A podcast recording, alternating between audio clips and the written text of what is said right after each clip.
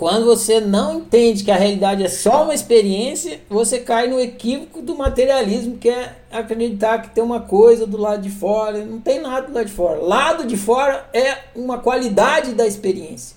Então, como você acha que está tudo lá de fora, você comete esse equívoco de achar que o emissor está emitindo significado.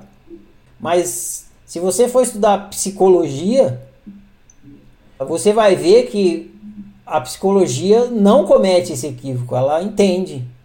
Um psicólogo famoso que se debruçou sobre isso chama Lacan, que é o sucessor do Freud.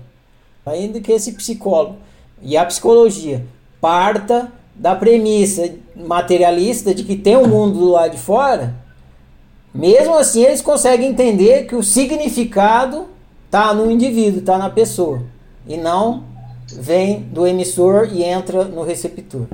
Agora, a psicologia não vai considerar que você está criando o significante. Ela não considera isso. Para você considerar que você está criando o significante, você tem que ter uma visão existencialista.